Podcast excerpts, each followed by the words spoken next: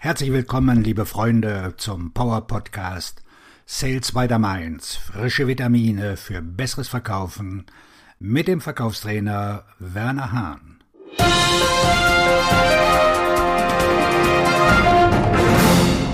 Heute mit dem Schwerpunktthema 5 Tipps, um nie wieder einen Preisnachlass zu gewähren. Wenn wir keine Pfeile mehr im Köcher haben, ist es erstaunlich, wie sehr wir auf den Preis zurückgreifen. Die Sache ist ja die, wenn wir zulassen, dass sich Wahrnehmungen negativ auf unser Glaubenssystem auswirken, oh oh oh. Diese Wahrnehmungen werden durch unseren Denkprozess unterstützt. An der Spitze steht immer der Gedanke. Sie allein entscheiden, ob Ihr Gedanke positiv oder negativ ist. Und dass Sie jetzt diese Informationen hören, ist das Ergebnis Ihrer Gedanken, Ihrer positiven Gedanken.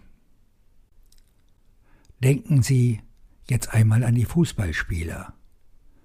Spielen Sie, um nicht zu verlieren, oder spielen Sie, um zu gewinnen? Nichts kann jemals zu teuer verkauft werden denn der gezahlte Preis muss immer gleich oder kleiner sein als der erwartete Nutzen des Kaufs. Bumm. Ein Käufer hat sie in die Enge getrieben. Ein Preisnachlass scheint unvermeidlich, und sie fragen sich, wie bin ich hierher gekommen? Was wäre, wenn sie nie wieder in diese Lage kommen müssten? Hören Sie sich diese fünf Tipps an mit denen sie niemals einen Preisnachlass gewähren müssen. Erstens. Präsentieren Sie den Preis persönlich. Schicken Sie Ihr Angebot nicht einfach per E-Mail an jemanden. Nein, niemals. Es ist zu einfach für die Empfänger zurückzuschlagen und zu sagen, hey, Ihr Preis ist zu hoch oder lassen Sie uns dies und das ändern. Mein Ziel? Auge in Auge mit dem Kunden sprechen, auch wenn ich mich mit ihm virtuell treffe. Das erste Ziel ist ein persönliches Gespräch vor Ort, um das Angebot zu präsentieren. Das zweite Ziel ist ein virtuelles Meeting. Also sende ich das Angebot zehn Sekunden vor unserem virtuellen Meeting und gehe es dann mit dem Kunden Punkt für Punkt durch.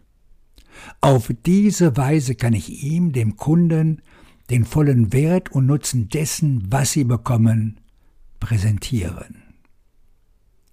Zweitens, binden Sie den Preis an die Zeit. Zeit ist etwas, wovon wir nicht mehr machen können. Sie ist weg. Also möchte ich den Preis an die Zeit koppeln. Und wie? Ich stelle sicher, dass alle meine Angebote ein Verfallsdatum haben. Aber noch wichtiger ist, dass ich die Kunden wissen lasse, dass sie, wenn sie sich heute entscheiden, schon morgen von den Vorteilen profitieren können. Und am Ende des nächsten Quartals oder eines beliebigen Zeitraums wird genau das passieren. Sie wollen, dass Sie erkennen, dass es nicht in Ihrem Interesse ist, die Entscheidung hinauszuzögern. Tatsächlich schadet es ihrem Return on Investment, wenn sie die Entscheidung hinauszögern. Es liegt also wirklich in ihrer Verantwortung, die Entscheidung zu beschleunigen. Das wiederum macht das Geschäft für sie wertvoller, weil sie mehr Return on Invest daraus ziehen. Drittens beziehen sich auf die Bedürfnisse des Kunden. Ich präsentiere nie einen Preis, indem ich sage, hey, das kostet 10.000 Euro und dafür bekommen Sie A, B und C. Versuchen Sie es stattdessen. Frau Pohl, mit dem Nutzen 1 und Nutzen 2 ist es eine Investition für Sie lediglich von 10.000 Euro und die Wartung ist im ersten Jahr, Nutzen 3, bereits enthalten. Deswegen meine direkte Frage an Sie, Wann starten wir? Bei der ersten Formulierung habe ich einen Preis genannt und Ihnen nur gesagt, was Sie bekommen werden.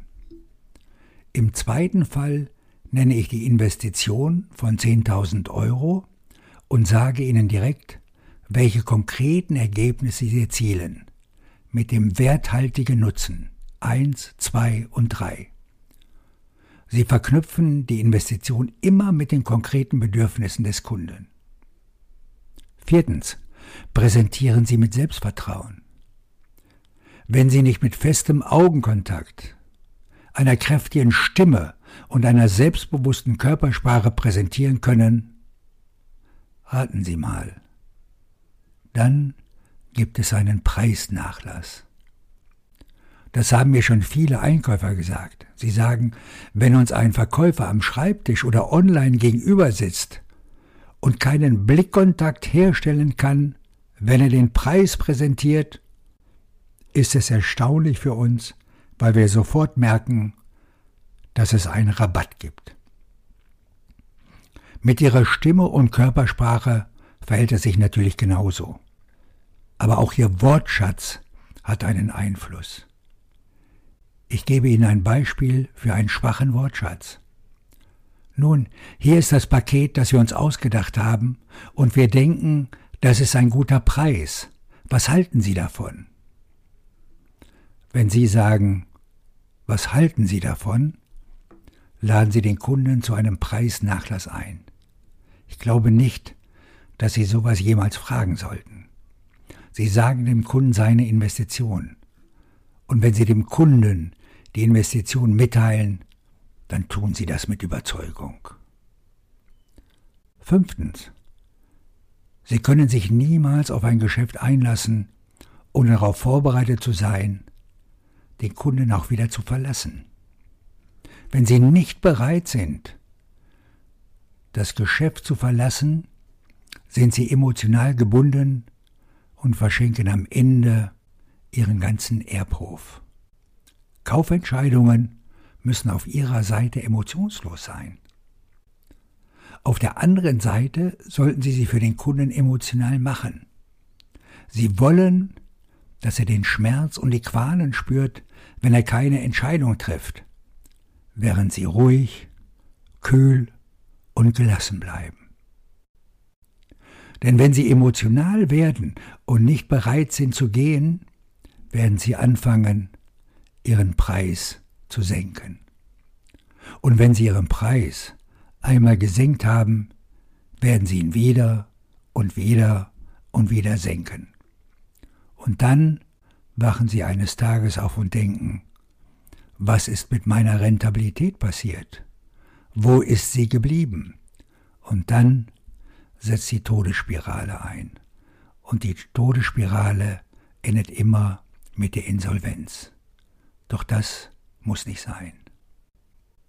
Du kennst doch mein Mantra. Rabatt ist doch nur ein anderes Wort für Verzweiflung. Dein Verkaufstrainer und Buchautor Werner Hahn.